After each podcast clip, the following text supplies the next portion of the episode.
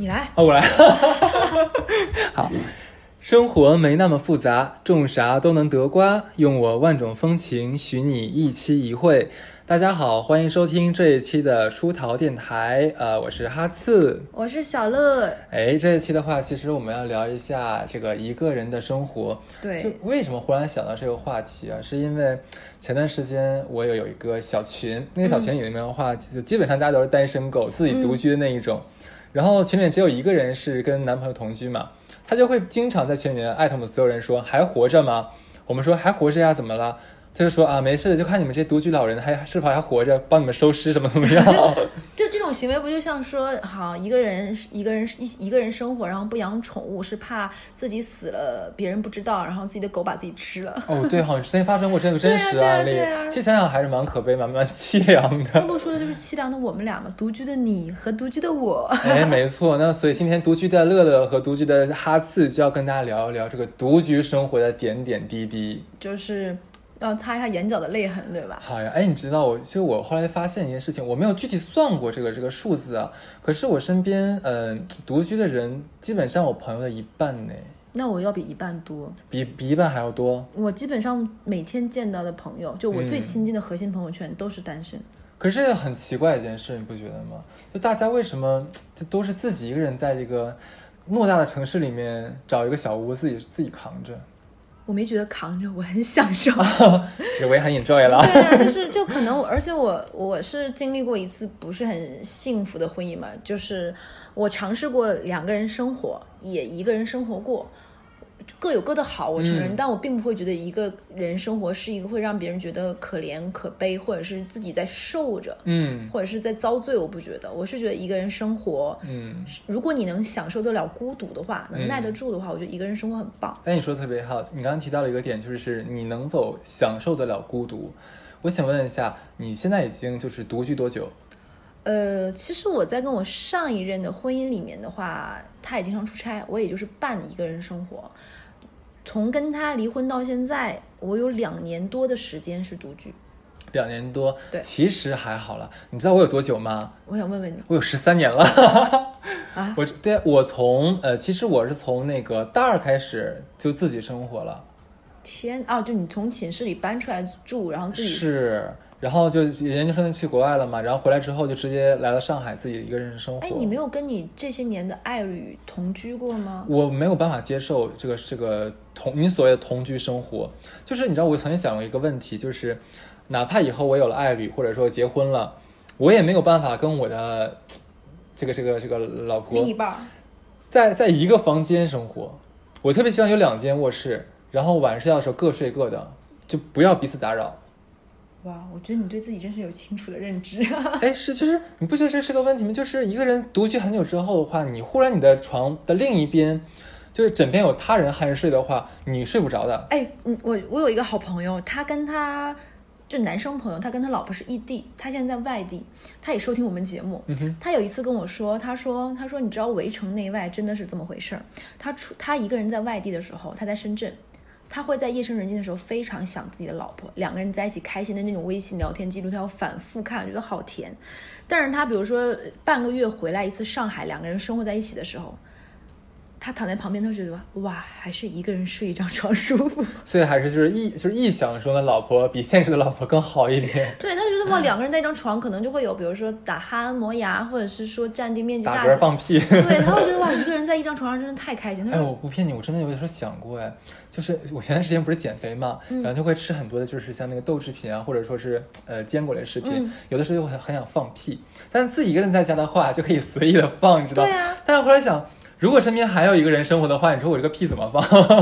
我 我爸妈是不太催我谈恋爱或者结婚什么的，但我妈有个理论，我妈说，就北东北妈妈的顺口溜很多嘛，我妈说。你还是要跟人接触，还是要试着谈谈恋爱，并不是我催你结婚，而是一个人生活久了会变毒。那哎，是，我觉得我就已经变毒了。就我不知道南方人能不能听得懂啊？变毒毒不是恶毒的毒，是孤独的独，独立的独。就是你已经太享受一个人的生活之后，你就不愿意跟别人再在一起生活了。是的，我妈就是这个担心，她说你一个人在一起生活久，会觉得有人在旁边是件碍碍眼，或者是说影响个人体验的一件事情。我就直接就我就是你妈妈说的这个案例，你就是个毒，我就是个毒。你好毒，你好嗯，毒，你好毒，毒对，毒请让我毒刺。对，就是毒刺，然后这名还蛮好听的，又变成了大鹅似的笑声。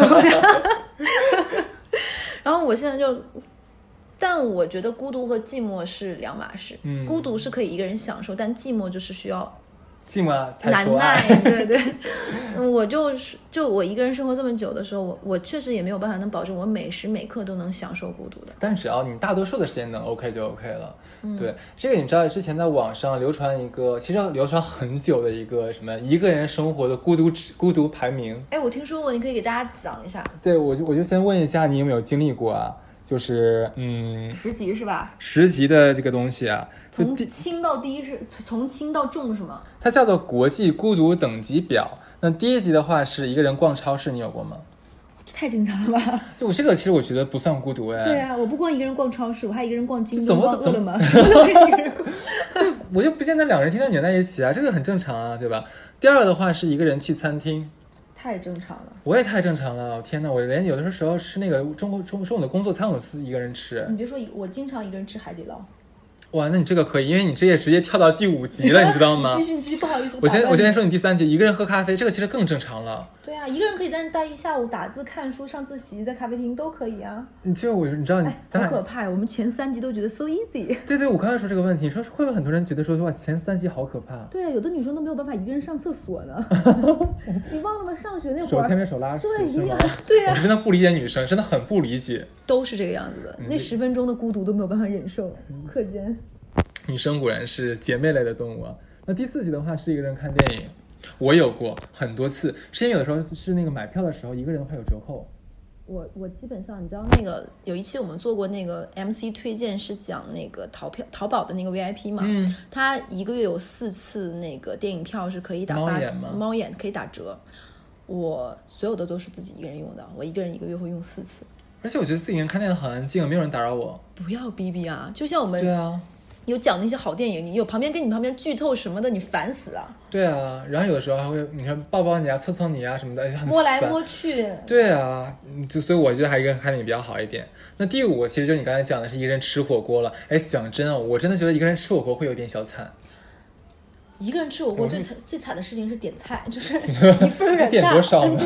就是我最喜欢那种一个人吃火锅，他会问你半份，就是我每个都点半份可以，而且一个人吃火锅一点都不孤独。我这么跟你讲吧，我有一个非常，也不能说是毛病，就是我吃火锅必须吃一样涮一样，而且我有自己的节奏。就比如说这个火锅上来了，开锅，嗯我要先先涮荤菜，嗯，荤菜涮的差不多，我再换涮素菜，因为素菜会有水分出来它会有水分出来，它会也把汤底的浓度什么变淡。就我一定会先吃内脏，内脏再吃肉，吃完肉之后再吃虾滑一类的，然后是豆制品，然后再是、再是蔬菜。然后我一个人吃火锅超开心，我有自己的节奏，先吃哪个再吃哪个，每个涮多少秒，然后你这是个 SOP 是不是？对，就会我会有我是一个在食物上非常有高度的这种要求，需要这种食物高度自律的人。我特别受不了超过四个人吃火锅，真的，我特别受不。了。就是这个毛病是真的在南方之后，也不能讲，就是我出来读书被板掉，因为有寝室一起啊、聚餐啊、社团啊、team building 什么的。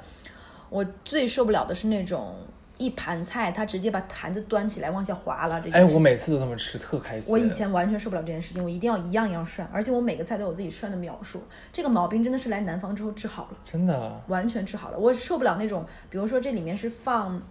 呃，毛肚，毛肚底下可能还有一丝丝水分和一个生菜叶子，它直接连菜叶唰就滑进去。耶、特别好。对，但是我这个毛病在现在南方我治好了，就是大家都这么，所以我很，我有一段时间刚刚上大学来南方，一个人一个人来南方的吃过两次火锅之后，我有一次特地一个人去吃火锅，我就是为了享受一个人，我想吃哪样我自己算涮，所以一个人吃火锅很棒。而且你们应该有很多人听说过海底捞，是你如果一个人吃火锅，会给你个娃娃。他会给你个娃娃 对。我曾经有一次深夜一个人吃海底捞，那个海底捞的小姑娘人超级可爱，她说你要不要点九宫格，只点一格，很便宜哦，啊剩下都给你放清，还可以这么点她，剩下都给你放清汤，她主动跟你提，她说这样你便宜一点，她说锅底省点，你可以多点两个菜呀、哇，好贴你不觉得很贴心心吗？哇要海底捞哭了，你知道吗？对啊，他就让我九宫格九个格里，剩下那个是清，剩下都是清汤，给我一个格让我涮。哇。就很 nice 啊。就你知道我为什么觉得，就在我看来，就是一个人吃火锅会有点，我不能说惨，但是会有点奇怪哦。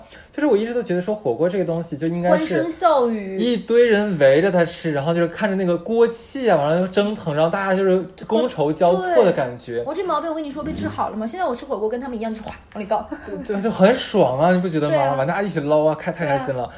对我，所以我就感觉说，一个人吃火锅的话，会多多少少会有点嗯小奇怪、小可怜，有点落寞对会有点落寞。对对对对对。好，我们接着说下一集，就是说第六集是一个人唱 K，我唱过，我跟你讲，我唱歌不好听，但我非常愿意唱歌。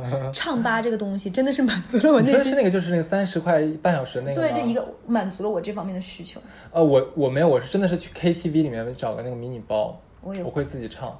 但我一般去 KTV 迷你包是，比如说好朋友大家一起说去吃某个饭店，那天我正好得闲，我先去说我去拿个号，拿完号之后我明白明白还有一个小时，我就回去 KTV 先唱一个小时。但这个咱俩差不多，我不太可能会故意的去开一个包，但是我的确会这么做。比如说等人啊，消磨个时间啊，在哪个地方，是对，很开心而。且我觉得一个小时基本上完全够的，因为你连续看一个小时很累的，我跟你讲是真的。而且关键是没有人听到你怎么你想怎么唱怎么唱，而且有些歌的话，就每个人都有些恶趣味，你知道吗？你有没有发现，咱俩已经讲到第七集，大家都还挺快乐的。大家好可怕呀！对，真是资深孤独者。对，对，就我觉得说，每个人都有一些恶趣味。其实我有我我我有点喜欢听那个什么，那个叫以前的时候很我很喜欢凤凰传奇，其实我觉得他歌蛮好听的。而且很嗨，很开嗓。是啊，很好啊。但是你你知道知道有如果有旁边有别人的话，我会装假装假装自己很高级，就不会点。但我真的很想唱，你知道吗？我跟你还有，我跟你这个习惯很一样，但是我的爱好更不同。我很喜欢腾格尔的歌，但是你知道，像我这个年纪，一次，对，还有那种冷冷的天空，就是我到了我这个年纪，还要在外面不熟的人面前装高冷的、有点气质的女生，你就不适合再开这种十几岁的小姑娘开的这种玩笑，比如说暖场啊、打趣。就你的形象就要会有包袱会有包袱。就我很想一个人去 KTV，我会点什么？我会先唱三首，一姐姐妹妹站起来，腾不好意思，笑出来了。腾格尔的天堂，嗯还有小龙人，嗨，我还以为还有韩红天路呢。天路我也唱，我跟你讲，我曾曾曾经我还点过那个国母的那个珠穆朗玛，我还有这里的圣露丝吧，哦我都要唱。你说我现在这个样子，我怎么能？天呐，我们的趣味好真的好恶毒，啊，我们俩适合我们两个去 KTV，很适合你。十首我十首，就是我咱俩平处，谁也不笑话谁，你知道吗？你来一首，你来一首那个就是凤凰传奇的，可能我就要配一首那我九给你来个荷塘月色。对不对？哎，我觉得我们俩找到伴儿了。而且你知道很多抖音的那个网络歌曲也很好听，你知道吗对，？而且很口水啊，就无所谓跑不就是跑调。啊，然后对当然被很多人就说很 low，啊很没档次啊。可是我觉得就是好听，怎样老老子就喜欢啊。人多的面人多的面前还要饼一下，就高冷范儿。是的，咱俩都是这种装逼犯嘛，对不对？对啊，就一个人就可以很爽。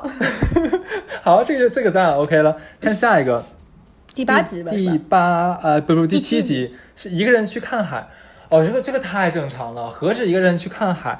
我这跟你讲，我我你知道我出国旅行都是一个人的，就不要说你是一个人出海，哎，我真的一个人出过海。对呀、我跟你讲件事情，就是我去大堡礁，因为要坐船去开好久，三四个，小时。你去过大堡礁？但是是我一个人去看大堡礁，我一个人出海去大堡礁，然后一个人去潜水，然后没有人给我拍照。可是 这个还好了，所以说起来很惨，但真的还好，就是你一个人可以，没有人打扰你，整个所有的景色都是你自己的。我觉得很棒。对你那一刻的话，你不用说呃帮别人拍照，或者别人帮你拍照要凹造型，或者说用你的手机记录一切美景，不用。那一刻我就想躺在海面上，静静的享受一个人的时光，是的，那个时候我是用眼自己眼睛和用我的感官去记录，所以我很 enjoy。我觉得很棒。对对对，所以说这个嗯，一个人看海对我来说完全不是问题。而且我觉得，如果真的是寂静无人的海，我觉得海是会让人内心平静的，会有一种像回归母体一样的感觉。会会会，我觉得很棒。我觉得一个人看景看海是一个很适合去思考、回溯以往，然后或者是陷入一些对美好事物的一些回忆，我觉得非常棒。怎没么办？没已经已经第七集，我们还觉得非常棒。就是说，呃，他这个一个人看海的话，我像我这三最近三年啊，我的生日都是一个人在国外过的。哎，你好像是不是最近还要一个人去国外玩？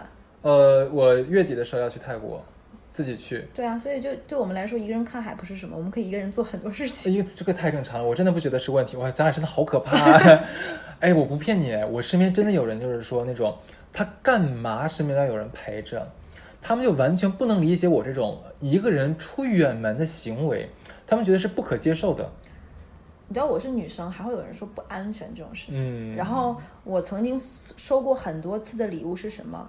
防狼神器、防狼猫眼、防狼什么东西，就是觉得他们觉得我太爱一个人了。嗯嗯，就是你在，他们会觉得你一个人的行为，就是无形之中让自己置于一个不太安全的环境里。他们并不觉得一个人是件很享受的事情，他觉得这样不安全。嗯就你是男生，可能别人担心你安全的时候更少，他们怕我伤害别人，主要。很担心，就我一个人会。但其实一个人真的非常快乐。我觉得一个人看海，我曾经一个人看海看哭过。我看哭并不那那是，姐妹儿，你的你这个戏演多。但我并不是因为觉得自己很孤独还是什么，就是因为看海你会想起很多过往的回忆，有开心的，有不开心的，我就觉得有感动什么。我是在被当时那个情绪，但那个情绪和可怜、孤独、无奈没有关系。无关的，对的，我特别理解。好，我们 move 到下一个，第八集是一个人去游乐园。我有一张，我有办过两次迪士尼的半年卡，其中大多数时候都是自己去。哎，真的，这个我还是没有自己去过。嗯，我是一个非常不怕极限运动的人，并且非常享受极限运动。嗯我恨不能自己去那个上海以前有欢乐谷嘛，是我自己去过欢乐谷，不想跟任何人去，是因为我想连玩三遍跳楼机。你知道这个东西，如果你跟别人去，你就会要你照顾别人的感受对什么的，这个我曾经跟我闺蜜一起去去过欢乐谷，他是不能玩任何危险的，我跟他憋坏了。我先玩了一次在地面的静止的旋转木马，嗯哼，再玩了一次，他觉得超恐怖的那种旋转旋转木马，还有一种是那种伞的形状，就被把你半带到半空中，那个椅子是随风这么转的。他觉得这个已经是他人类能接受极限。你知道，像我这种爱玩极限运动的人，我在上面基本上是这个样子的啊。哎，上海那个迪士尼有一个创极速光轮是最好玩的那个东西吗？你觉得会吓人吗？我那个真的是我我坐那个跟真的感觉跟坐那个旋转木马差不多。对啊，我觉得那个东西我可以连玩两遍。我有一个闺蜜下来是吐的，那嗯好吧，就 我就嗯可能也是因为我身边这种娇唧唧的朋友太多了，就导致我特别喜欢一个人。你说咱俩是不是因为太毒了之后的话，整个人都变得就是说比较勇敢一些？我们不是有我们我们可能勇敢是太褒义词，我们不适合勇敢这种词，哎你知道对自己有误解。就像刚才讲，一个人去旅游，一个人看海，一个人去游乐园的话，呃游乐园虽然我没有去过，但是我可以啊。就你知道我为什么喜欢一个人？我还有一点，就是我觉得如果身边还有别人的话，我会很烦，他可能会打扰我的计划，他可能需要我来迁就他，他可能破坏我的心情。对，就例如说，呃，我们要想去吃什么东西，我自己想去吃什么东西，哎，我打岔一个事情，嗯你有谈过比较长时间的恋爱吗？两年多但也算不短。OK，、嗯，我觉得那那你是有跟一个人一直长时间其实我可以，只要那只要就是这样子，就我不太需要改变我自己，只要那个人管好自己，不要惹我生气的话就好了。对好难哦。你接着说，嗯，就是我我是觉得说，嗯，可能带别人一起去玩的话，会比较让我厌烦，会讨我嫌，所以我才不愿意跟别人出去玩。嗯，嗯，我觉得其实一个人去游乐园，为什么是孤独里面会比一个人看海更高级？是因为游乐园也好，火锅也好，都是一个欢声笑语、需要成群结伴的人，这样会凸显一个人在那里更孤独。是，但我觉得一个人去游乐园很好的一点在于，我曾经出现过一个什么事情，我跟我的好朋友一起去游乐园，也呃就是迪士尼，迪士尼有一个项目是迪士尼排队最恐怖的，叫飞越地平线，哦，那个很有名了。那个要排两个半小时，基本上如果一般先去迪士去迪士尼的话，要么去那个创极的光轮，要么是先排你刚才说那个。对，就是那个东西就要排队，如果就是一百八十分钟左右，一百五十分钟。我有一次跟我一个好朋友，我们两个去排那个飞越地平线，排到大概那个队伍一百八十分钟，我陪他排排到一百二十分钟的时候，他突然肚子疼，说想上厕所，然后他是强忍了后面六十分钟跟我去玩那个技术，玩了那个飞跃地平线，然后玩完之后他腿已经快憋不住的又去上了厕所，然后我很生气，我说你可以跟我说。我们走出去，或者是说你你出去，然后我们再回，怎么都好。我说你为什么要憋着？他的理由是说已经排队这么久了，不想让我扫兴。那我说你上去玩的时候，他说你玩的开心吗？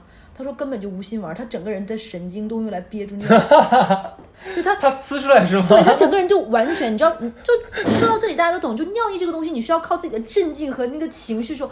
嗯嗯，他整个人，他就从头到尾他都没有开心过，所以说那个东西在甩的时候，他是会有怕被离心力把那个东西甩出来他。整个人都像断片儿了一样，你知道吗？你知道我们俩从那里面走出来的时候，他真的就是已经快被我搀着去上厕所了。这个女生真可，怜然。后我当时很生气，我说你可以告诉我，我觉得这样你你跟我我我其实也玩过，别不要给彼此负担。其实对我说我说你跟我说，我们俩走出去或者怎么样，哪怕我们今天项目玩十个玩不上，玩三个玩四个玩两个。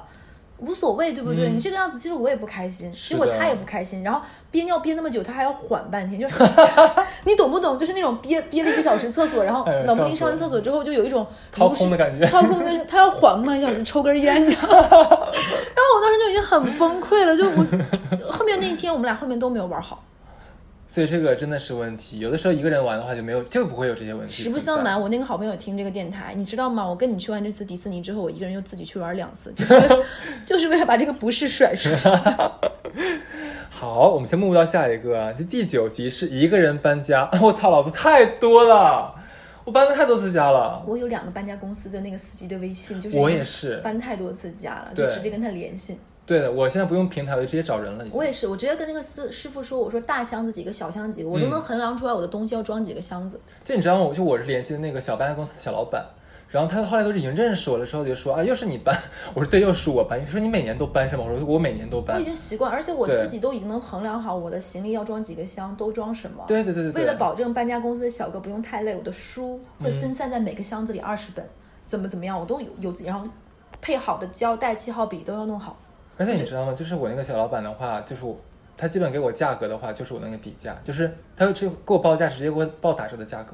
因为他属性你是老主顾，是我是老主顾，这个时候我其实想说，我有好朋友就说搬家的时候要不要来帮忙，其实我也很意外，在于我觉得搬家现在现在这样一个商业社会，搬家这个事情，只要你有你有你能够愿意付一定相应的酬劳，这个酬劳是合理的，不需要任何人来帮你，嗯，你可以找搬家公司，不需要麻烦朋友。是的，就朋友直接可以用北方话说叫烙锅底儿，大家搬到新家吃个饭就好这了。暖房，暖房就可以，嗯不需要任何人来帮你忙，这是一个可以负担，并且我觉得是值得的嗯花费。所以这个排到第九，我我不是很理解，我说句实话我觉得大家真。的是有病。对，好，那我们看看他，就这个表里面说的最高的一集是第十级，一个人做手术。我没有一个人做过手术，但我一个人去医院的次数非常多。我也是，嗯，就是你你有没有那种就高烧到四十度，然后一个人已经快昏厥了，但是还是要自己滚去这个这个先叫车，叫车爬到车上面去，然后再再再滚到那个医院里面挂号啊、排队啊、看诊、打点滴。这个第十集孤独是真的有点打到我的原因是，我有一次我的颈椎不太好，嗯。我的颈椎不太好，我不知道有没有就是一起听电台的人有有没有病友啊病患一样的，就颈椎如果达到一定程度的不好之后，你会有眩晕和呕吐，嗯就是你会不知道为什么就想干呕想吐。嗯有一次我出差很久，因为出差就一直是因为我出差很多是看项目，就比如说那种坐飞机坐个三个小时，坐到地方再坐车坐三个小时去看项目，就在乡下。我有一次就大概是高密度连续出差，换了三四个省、五六个城市，嗯然后在七六七天时间，当我再回上海回到家的时候，我有一种眩晕感。然后我在家突然这一瞬间，我的颈椎是没有办法动的，然后我就开始就一直在干呕，干呕，呕到就是不自觉的酸水和和那个唾液就开始分泌，我没有办法去叫了个车，叫了个车之后再坐在车上，然后那个师傅带我去我们家最近大概三四公里以外的一个医院，在那个车上我已经吐到浑身都是了，就是坐在那里，我好心疼那个司机哦。那个司机直接跟我说：“你下车吧。”嗯他说：“我说你这样是拒载，拒载。”他说：“你这个样子我根本就没有办法送你去，我不知道你会什么状况。”我不到四公里的路，我在开出一公里的时候被师傅扔扔在了路边。好惨啊！对啊，然后我一个人在那里继续干呕，就抱着垃圾桶干呕了大概二十分钟，然后坐在地上，就是其实我平时很很要面子，我就直接坐在了花坛旁边。大概缓到我觉得自己是还有意识清醒的时候，我又叫了一个车，又叫了一个车。就这次就已经是那个干呕的劲儿稍微有点下去，它是一阵儿一阵儿，就开始就开始就开始疼，就是头部的眩晕，然后开始哭。我第二个师傅就已经吓傻了，大概是飞速的就想把我赶紧扔到医院，狂开开的超快，然后就就把我扔到急诊。那天大概是晚上十二点，我去医院的时候，他跟我说，你这个情况应该是一个是要看，一个是要拍片子，一个是要看脑神经，不知道你到底是什么问题。但是这两个科到晚上急诊的时候都没有了。那个医生说，先给你打一针止吐针，让你不想吐，再给你打一针止疼针，让你不疼，然后你熬到明天早晨。嗯然后也就是我一个人在医院里，一个女生大半夜，然后基本上去看病，要么是那种打架斗宿醉的，要么是比如说那种孕妇半夜有一些不适的症状拖家带口来的，要不是老年疾病。就我一个人吐到前胸都是就是那种呕吐秽物对，然后在那里来来回回上上下下，然后在那里打止疼止疼针，打完打止吐针，你会觉得自己好像是被这个世界抛弃了。就那一刻，你会想着是不是应该看看保险够不够，加买份儿一就是加买份儿保险，然后我我的密码什么什么时候要不要跟妈妈发个微信说一声，都我甚至都有那种想法。就是你知道，我听完你说这东西的时候，我也会想到自己身上那个什么。我倒没有这么严重的事情，但是我一般都是高烧的时候。哎，你知道我曾经什么时候？呃，前前前年嗯我有一次，你想到咱们这个三十来岁的时候，还要发四十多度的高很烧，夸张了，这个真的很夸张，这都是小朋友才会烧。对的，然后我那天你知道烧成什么样？就是我看，就从眼我的眼睛看东西都是黄色的。那个时候有眼，我我不知道为什么，就我看不出来颜色了，眼角了。膜会烧坏的，你知道？还后来后来恢复了好了，然后就是感觉浑身骨节就烧的特别痛，然后浑身也无力。但是我觉得哇，我真的已经烧很高了，关键好死不死，我想量下体温计嘛，我那体温计电子的，然后没有电了，我也不知道自己多少度，但我觉得自己很烫，然后我就是扶着墙，你知道吗？然后就真的是连连滚带爬的，就从五楼干到了一楼，然后开始拦车，拦到了一个车的话，就把我送到了最近的医院，然后我就自己就是其实走走路很累，你知道吗？就去去问诊啊，然后那个拿什么挂号啊，来来回回折腾。哎呀，真的折。腾死了都都要。然后拿药还要自己先去药房拿药，拿完药回来给护士，护士完再帮你配药，然后你再等等完给你扎针。那个时候已经半下半夜两三点钟了，其实，然后我第二天还要上班的，因为那个时候在跟项目，我不能那个项目是我负责，我不能请假。对，然后那个那个时候就是按理说是困的，就可是你说一个人就在那边打点滴的时候，打打打就打精神了，你知道吗？而且会慢慢感觉好起来？我忽然后来想，我当时会想一个概念，就是说，哎呀，好像有人能陪我呀。但是后来又转念一想说，一我不想麻烦我的朋友，第二的话就是我我希望是我的爱人在陪我。可是后来我又一想一个想法，就是读惯了的人的话，会有这样的一个不安全感，就是说，万一我有对象了，结果他不愿意陪我来，更难受。我可是我真要哭出来了。对，反正我当时觉得那样想想还挺惨的。所以说，我们的好朋友嗯偶尔会问我们：“你你自己一个人在家几天？你出个声，让我们知道你还活着，是是有道理的。真的有道理。我跟你讲，啊我好几个朋友会定期不定期的问我还活不活着”。我也会这样问候我其他独居的朋友，就希望他有讯息。如果这个独居的朋友还是比如说在待业状态，我会继续这样问他，因为他没有一个稳定的这种社交场景啊，你更要关心他你知。道让我想到什么了吗？就哇，外面打好大的雷，吓我一跳。吓坏了，真的。独居造雷劈啊，太应景了。我们造什么孽了吗？真是。对就是之前有有有有有一个说什么呢？日本一个姊妹团，老姊妹团啊，就是大概八九十岁了，然后每天会互相问候一下，不会聊天，就只会互相问候一下，就是让彼此知道你是不是还活着。如果某一天你就没有接到一某一个姊妹的问候的话，大家可能就直接过去看看她，是帮她收拾一下怎么着了就。哎，这个时候打个雷，我觉得好应景啊！刚才听众朋友们，外面打了几个大雷，吓我们俩一跳。对，哎，但嗯就就说，就刚才说实际孤独，就为什么前九集我们都觉得很 OK，是因为这是我们生活中的一个常态。嗯，我们在独居这么多年的时候，这些事情都是一个人来过，并且已经习惯了，嗯觉得不需要有人，可能有人还要给自己找麻烦。是的，但只有在生活遇到过一些非正常状态的一些一些突发状况的时候，我们可能会感叹，是否有个人一起商量一下，陪伴一下。但是你知道，你刚你你的这个提问，其实我有一个想法，就是我不知道这是不是一个独居，就是独自生活久了的人的一个特征。一旦嗯呃自己一个人靠靠自己生活久了，其实会产生一个习惯，就是说我什么事情都想只靠我自己。对，而且我不会先，就像我有那种一直在婚姻状态中、恋爱中的朋友，他会说：“哎呀，跟我老公说一声，哎呀，怎么怎么样，买这个东西我要跟我老公商量一下，或者是我跟我爱人怎么怎么样，我就根本就没有这种设定。”哎，我也没有，就会想什么事情都靠自己解决，包括这个这个东西，其实会衍生到我的像工作呀、生活方方面面，我都可以自己去呃完全负责一摊事情，嗯出了问题自己去解决，就长时间已经形成这个模式了，已经。你说这想想好像有点惨，但是又又又不是惨，我不知道该怎么定义这东西啊。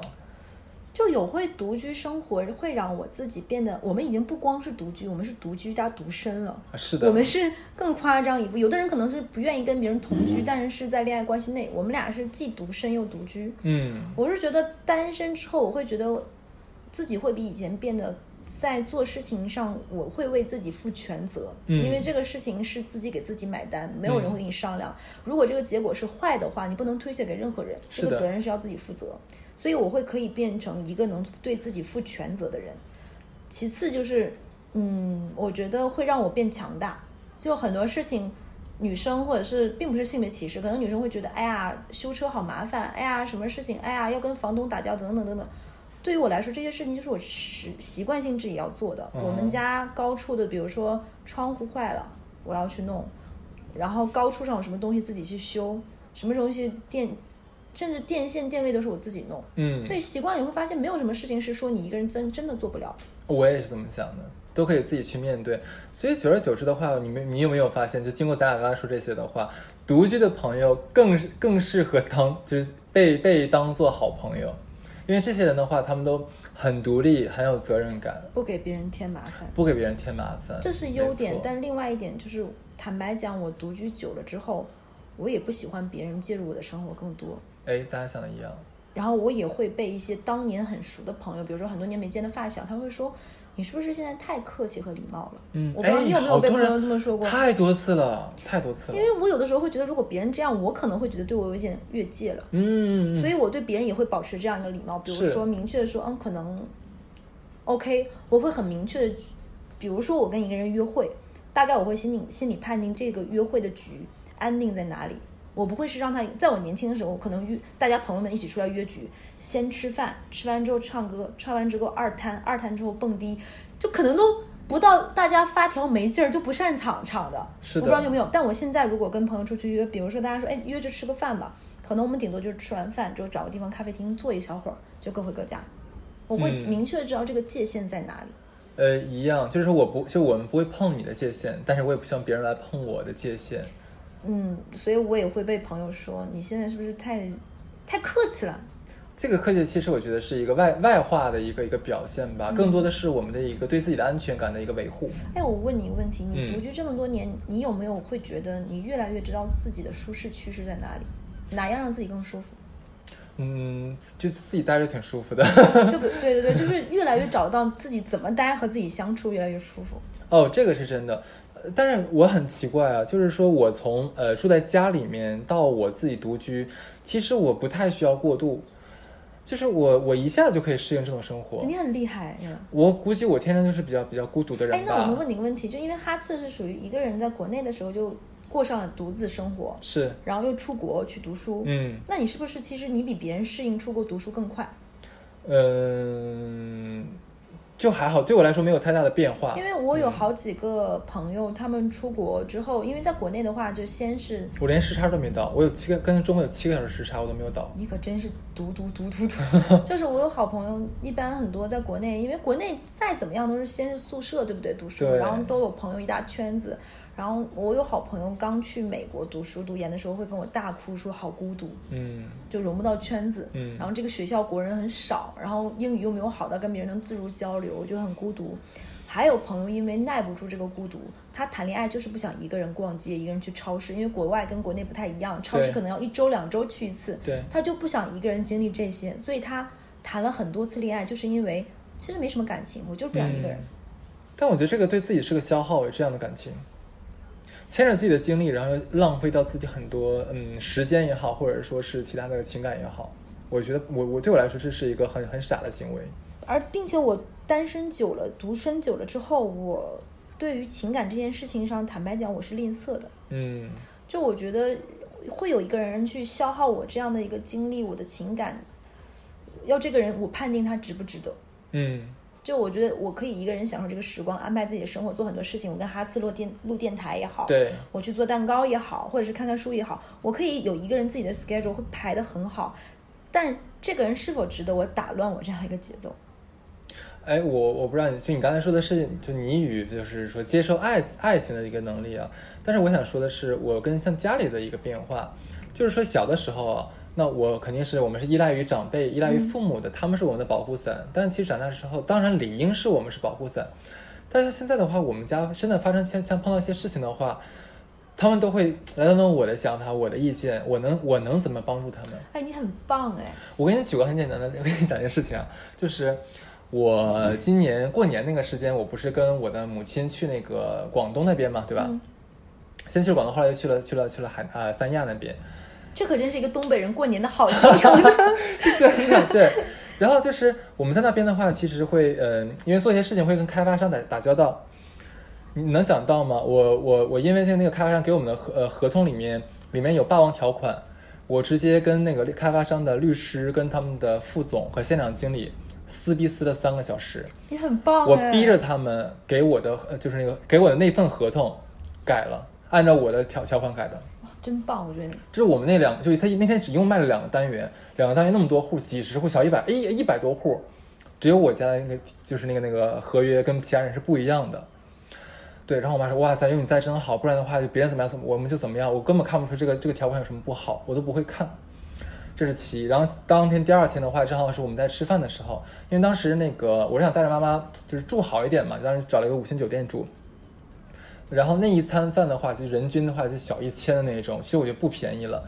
但但是结果是服务员其实蛮怠慢的，然后我就直接是把那个大酒店，因为它是它是酒店里面的一个餐厅，哦，吧餐？厅这种的，而且你知道，一个五星酒店里面很多餐厅的，它嗯是是一某一家。我说你不要给我找你们这个地这个小餐厅的经理，我说你把你们酒店的负，责酒廊的整体的这个我说负责酒廊也不行，餐饮的，今天你们的那个负责人，整个整个酒店的负责人给我叫来，啊，然后我把真的把他叫来了，然后我们就谈这件事情。我说是报警呢，还是我们见报呢？你这个事情怎么给我解决呢？我们有理有据啊，对吧？然后最后，就最后啊，那个那个大堂经理开始开始想，还是蛮想，就是说息，事宁人，或者是说对凭几句道歉这种，对我说那是不可能的事情。然后我真的是强烈要，就是不是强烈，就是说坚持要他给我一切免掉。道歉的可能性。然后包括我说，我说你你们需要给我一个书面的道歉。他说不好意思，这个真的不行。我就说马上三幺五了，你觉得哪个更好一点呢？他说先生这样好不好？就是我们能把你能免所有的都给你免掉，你看这样可不可以？怎么怎么样？反正最后是一顿赔道歉。他他大概今天他是蹲在我旁边嘛，我不知道我我我没有让他站起来，他蹲在我旁边蹲了小两个小时，一直在跟我道歉。我真担心这个节目被那期的经理听到，他应该心里说：“你还好有脸讲出来。因为他们呃，我不开玩笑，他们当很过分做很做了很过分的事情，不然我不会这样子。对，结果是这几年撕完逼了吧，然后再过转一天的话，我就是呃回到上海这边要马上工作了。结果我当时在上海刚落地之后，我叫了一个那个滴答拼车，”嗯，其实我叫的是一个人的那种拼车，就没有人跟我拼，但是一个人叫的那种。结果来了之后，接单的人是一个沪 C 牌照，可就是沪 C 牌照的话，它是无法进入中环的，嗯只能在外环外。但是我家是在中环，但是你说这个人明明知道我的目的地在哪儿，对呀可是他沪 C 还要接我的单。结果我上车之后，他把我拉上了高速，结果跟我说：“哎呀，我不能把你拉到家里面，我刚刚发现你的家是就是我的牌照是去不了的。”然后我在车上我就把直接把手机录音打开了，我说那咱俩聊一聊吧，你是不是已经看到我的目的地在哪儿了？然后一顿跟大撕逼讲道理，然后结果威逼利诱他，我强迫他开车开进了中环，把我送到了家。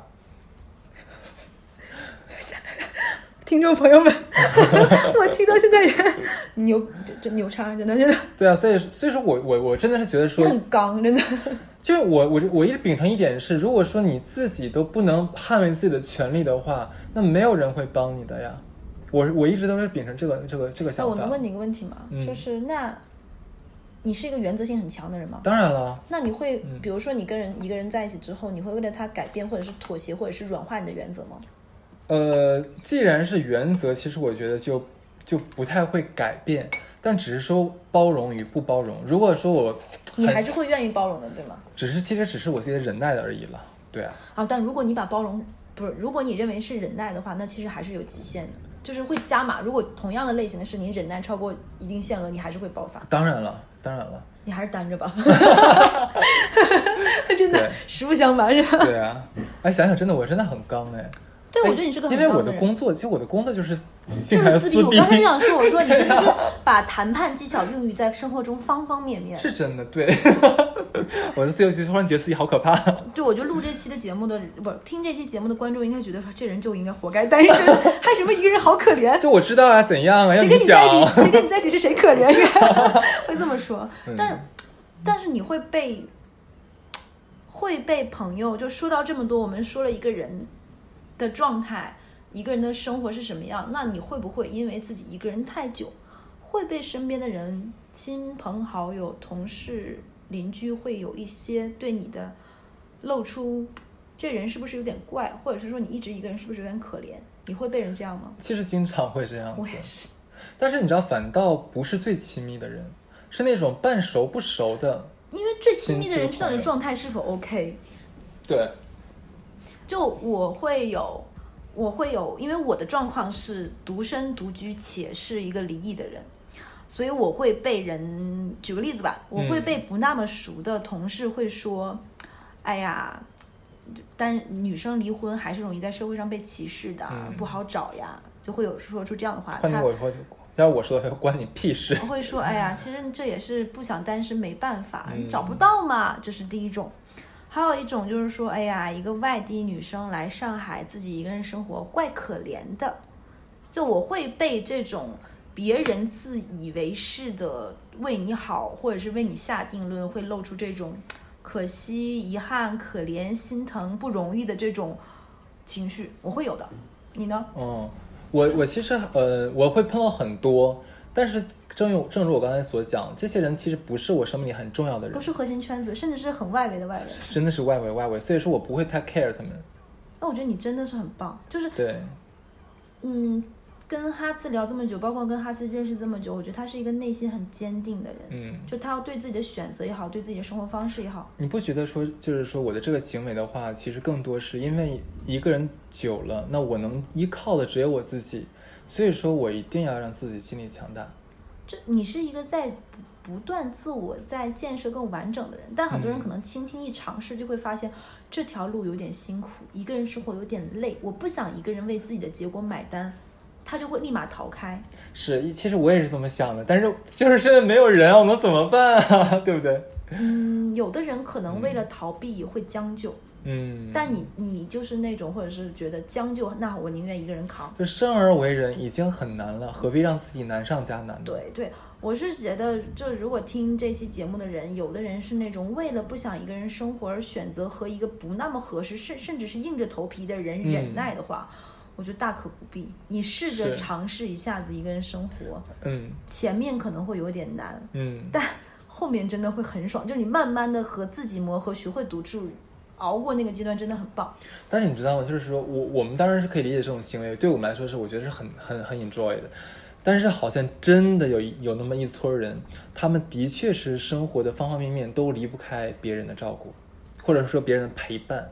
你你我能问你个问题吗？嗯你能和这样的人做朋友吗？好朋友？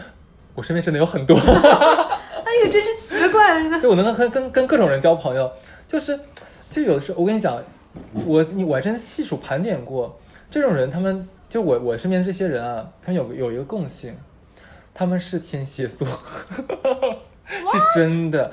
天蝎座最是无法忍受的就是，我至少我身边啊，我不能说全部是我身边的天蝎座啊，他们很多人都没有办法忍受自己不在一段关系里面，不能忍受自己没有一个人陪伴。哎，那他们岂不是恋爱高手？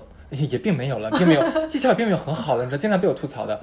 但是就觉得，嗯，就有的时候想想他们，像你刚才讲的，真的很这个这段恋爱真的很开心吗？不见得。可是让他分手的时候又舍不得，就就就变成一个我我就我在我看来是一个很不幸福的一种一种关系。这种人是不是没有懂得那种 gap year 这个概念？就是一段关系和一段关系之间要有哦，你知道这东西会杀了他的。我问过他，我说你你能不能尝试着就是去独身一段时间？然后我有个朋友，他比我大大几岁，三十五六岁了。他曾经呃，他每段恋爱都是五年啊、七年、八年这种，并无缝衔接，对吗？都是无缝衔接，基基本上或者说是中间中间衔接个一两个月。可是你知道吗？他这个一两个月，他会疯狂的联系我，找我陪他怎么样？他说难自己难以忍受孤独的夜，天哪，我听起来我的表情真的很狰狞，就对这种人我怕。嗯，是真的有这样的，我我我我是是觉得，因为我的身边，因为我是一个单身很久的人，我刚才还在盘点一下，我身边的核心朋友圈，就包括我的好朋友，全都是这种人，全都是单身人士。真的，对，所以我我是没有办法接受和那种特别粘人的人做朋友的。嗯就为什么我跟哈次能成为好朋友，或者是我们会一起做这个电台，是因为我觉得我跟哈次是那种我们两个突然有一个人不说话沉默，另外一个人也不会觉得尴尬，对，也不会在想哦这个人是不是今天比如说哈次跟我突然不说话了，我不会想说是不是我今天哪句话说冒犯了什么，可能就是累了，就不想张嘴了。对我觉得这很棒，所以因为因为我这个样子，我不想给太多的行为做太多的思考，所以我的朋友也都是这类的人。嗯，大家可以比如说今天累了，那好，那就不说话，你玩你的手机，我玩我的手机，你睡你的，你在沙发上睡觉，我在床上睡觉，嗯。就这个样子。就我觉得蛮棒，蛮棒的。我我觉得很好，而且像我自己的话，像你刚才也讲了，我是个原则性很强的人。那我在跟他人交往的时候，其实我会有一套自己的 SOP，就针对不同的人的话，我会有不同的对待方法和相处方法。就是我会给你假假如说啊，不，这个肯定不是量化的，就你在我心里是什么你这辈子就是应该做金融的，就是假如说你在我心里面是什么样的位置，或者说是嗯嗯你这个人是什么样子的，那我会选择一个最最舒服的方式方法来保持我们的距离，然后又又维维系我们的关系这样子。哎，有的时有时候想想我自己挺挺挺，也好像挺怎么讲理性吗？还是冷血？我不知道怎么形容哎我现在觉。得我们俩现在已经享受单身到一种变态的境界了。会很多人都说我很变态，我自己现在也自认为自己有点变态了。是就我可以一个人干，刚才说那十集，我可以比您再扩充。我一快扩充，我特别想听你扩充。我一个人逛宜家，啊、我没有干过这事儿哎我。一个人逛宜家，我不光一个人逛宜家，我还会一个人在家半夜修家用电器。你一个人过过春节吗？没有，但留学生一般都一个人过过春节。没，那那不是，留学生都一堆人抱团的。我一个人过春节，而且还是在自己的老家。Why？就是我妈我爸那都要上班，然后就我们家我说啊，今年过年不要不要不要一起过吗？他说多大那时候你？中学初中，其实很小。然后然后然后我父母就说这有什么好过的呢？每年不都有吗？你自己在家怕什么的？然后我也没有年夜饭，我我就自己。完，我妈我爸还把我的网掐断了，你知道吗？我也只能玩那个蜘蛛蜘蛛纸牌，很惨。对！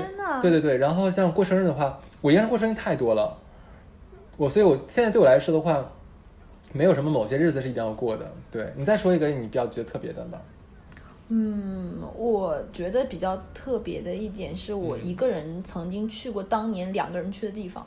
嗯。就我当年在谈恋爱的时候，我一个人去过一次西北，嗯呃，跟他跟跟我的恋人一起去过西北，但当时因为一些原因，比如说高反啊，你想去这个，我想去那个，有一些景点我就没有去过。嗯我后来自己一个人又去了一次大环线，嗯。然后就真的有一点点吓人，说实话，对一个女生来说，然后你中间可能要跟不认识的人一起拼车什么样子的，是有一点吓人，但是但是会很开心。我懂。那像其实我们还有一个共同的经历，就是说一个人来到一个陌生的城市打拼。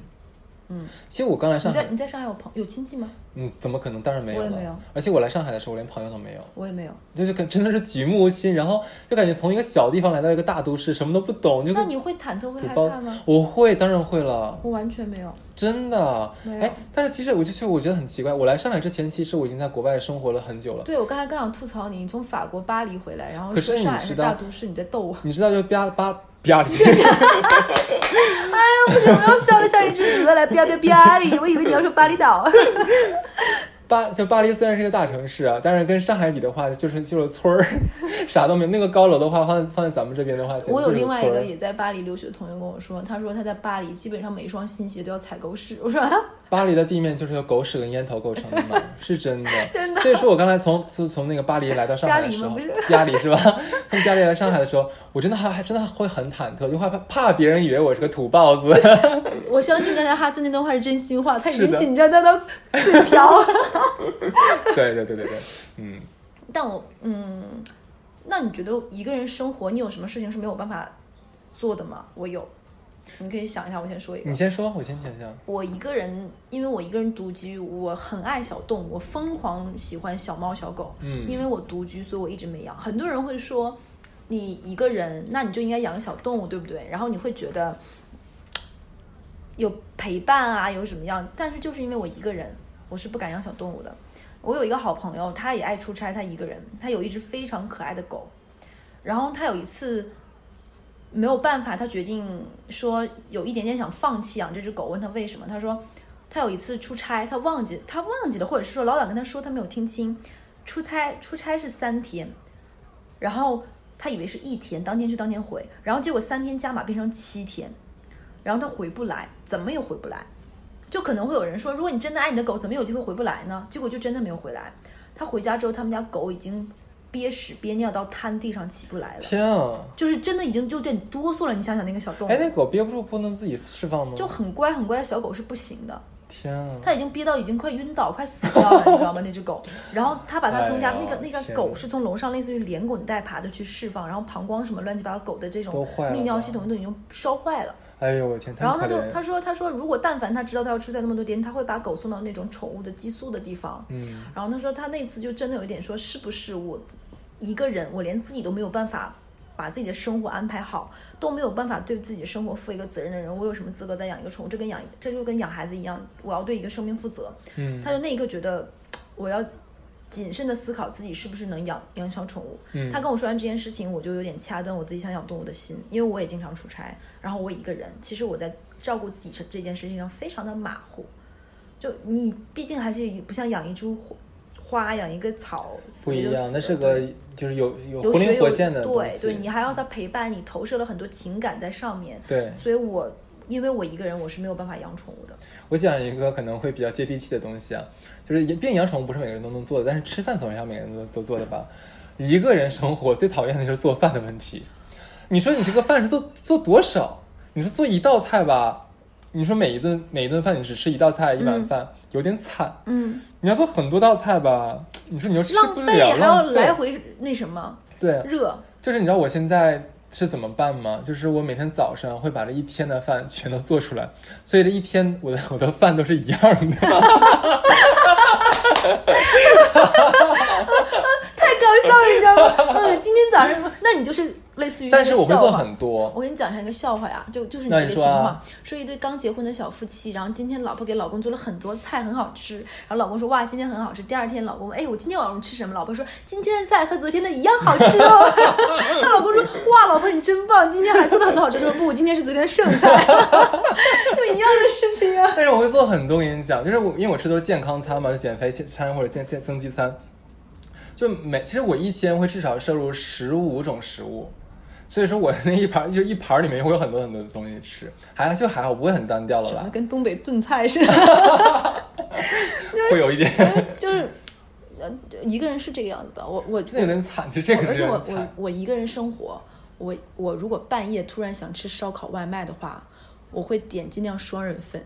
这样的话，我会觉得给我送外卖的，我我这里并不是歧视说送外卖的外卖小哥，我觉得他们很辛苦。我懂，我懂你意思。但是我会有点害怕，这是一个一个人独居该有的安全意识。嗯比如说我十点、十一点、十二点这种一个人叫外卖的时候，哪怕我吃不掉，我也要叫一个看起来就是两人或三人餐，让人觉得这个家是不止一个人。嗯而且我经常性叫外卖半夜，由于加班各方面元素，或者是出差出差很晚回来，自己不想开火，我会在叫完外卖之后。把我们家营造出欢声笑语、多人在场的状况，比如说我会打开音箱、开开电视，弄出很多人声，然后会在开外卖门的同时会喊一句：“哎，我去拿了，我去拿，不用你拿。”然后那你戏很多呢。我会要演一番这样的戏，然后在门口会放几双鞋，就啊而且我们家你有没有发现，我们家是一直有男士拖鞋的，我发现了，就是这样的话，我会特地放在门口，让别人觉得这个家是有男生会在的。嗯就是我点演妙我点个外卖都要这么多戏。哦，我再我再给你讲一个，就是就用你的外卖引出来的，还有一个单身的坏处，咱俩经常出差，你发现了吧？可是出差有个问题，就是说我们冰箱里很多食物是必须要赶紧吃完的。对，你知道吗？就有的时候又没有人，你说这个东西咱已经吃一半了，或者说就一两颗一两个蔬菜，你怎么给人？你没有办法给人啊。就扔了吧，就觉得很可惜。然后我就是会在出差前的一一两天之内，就疯狂往死里就胡吃海塞，一定要把塞完吃完，就就感觉有时候感觉很好笑。我之前你知道，我上两个月我不是有两次没来录嘛？嗯有一次我是在北京出差，我以为我要去一周，结果我去了两周。嗯，然后我没有想过我去北京出差。我第一次见到过冰箱里放茄子和黄瓜能长毛的，啊，这个当然可以，这当然可以。我你见到过吗？我们家就真的出现那个茄子已经长毛粘在了冰箱后面。那我我也我我也我也我也碰到过这种情况，会的。就是就对独居真的是，就有好玩的事情，也有也有那个什么的事情。对，而且独居的有一些事情都会让你会，都是这种很尴尬的，有有一点小妙点。对对对，反正我我个人是感觉独居的话，会像好的一方面是很自由，嗯，你可以无忧空间很无虑，大，对，对，没有人可以释放你的天性，想在家里干嘛就干嘛，对吧？然后没有人打扰你，你可以做任何你想做的事情。但我跟你说，我独居独久了之后，会有一些一个人太放肆的一些坏毛病。例如呢，我有两个坏毛病，嗯。因为我独居独久了，我常年在家是不穿衣服的，实不相瞒，我也是，所以我们所以我们家常年窗帘都是拉上的，我自己 我也是。然后我常年在家是不穿衣服的。我有想过，就是如果有一天我爸妈过来跟我一起住，我可能会有点不适应。就我现在已经习惯裸睡，然后习惯在家以穿着小裤衩来回走动游走的姿态。你还能穿裤衩，因为我像像像夏天上海很热，你知道吗？我是真的是一丝不挂。然后有尤尤其到周末的时候，我会点很多那个外卖啊，什么快递会集中的到来。那一天就是穿裤衩脱裤衩，穿裤衩脱裤衩，真的很累，你知道吗？就感觉胯胯胯骨都要磨出磨破皮了。对，太搞笑了！你我可能这个话尺度有点大啊，就是那一天那一天，你的小鸟儿就会觉得，哎，一会儿给我蒙上睡衣，一会儿给我解开眼罩，这么来回，天黑了，天亮了，天黑了，天亮了。对对对逗得我们好无聊哎！鸟儿有点累啊。但真的是这个样子，我就是一个坏毛病，就是我在家不爱穿衣服。嗯，还有一点就是因为一个人久了，我经常会比如说这边在咱俩说的好快，瞬间收回来了。继续讲。不行吗？就一个人久了，就这么不照照顾别人感受。就是你有没有在家，比如说在客厅在放一个电视剧、什么电影，看的集中非常聚精会神的时候，嗯你这个时候比如说想上厕所，嗯想干嘛，然后你又不想暂停，想看，所以我会有的时候，比如说上厕所、洗澡什么是不关门的。啊，我我一直都是如此。所以我在觉得我现在这些坏习惯，如果有人跟我相爱合住在一起，他应该会崩溃。就 是你家里有一个这样的人你知，道吗？就自己上厕，就是我家厕所不是不卫生间不是很大，空间不是很大，所以我上厕所的时候希望能通风嘛，嗯所以我一般上厕所的时候是不关门的。但是有时候我想，因为我家经常来人，朋友来玩，可是朋友来了呢，那你不可能说开着门就给你上厕所嘛，我就觉得好憋屈哦，就感觉自己好可怜，自己封在这么小的空间里上厕所。对，你应该买个一百八十平平米的房子，放一个厕所，对不对？让你在在这里面中那间好可怕呀！你就应该在寄生虫 他们家客厅里面上厕所。那就就也也是因为我一个人生活久了，就会有这些怪癖也好，坏习惯也好，就是可能我觉得如果有人跟我现在生活，他也会觉得有点烦。其实你知道，我们做这一期的话，我反正从我出发点，我们就想跟呃，就我们有一部分朋友来讲，就是那种现在正处于一段关系里面，或者跟父母独父母一起居住或怎么样，但是你并不享受现在的状态，你明明知道现在这个状态跟这个人在一起是不舒服的，是不对的，嗯，但是你又没有办法，就觉得害怕，抵触自己一个人生活。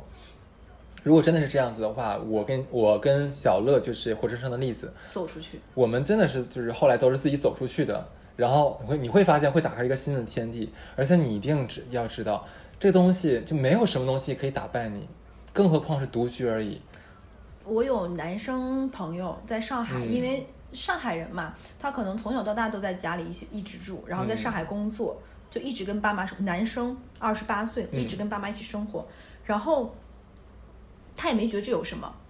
就觉得习惯了，然后有一天他突然因为他女朋友的原因，他女朋友是个北方人，嗯就说要不然我们俩出来合租吧，就是你你别再跟爸妈一起生活，我也不可能去你们家住，我们出来住嘛。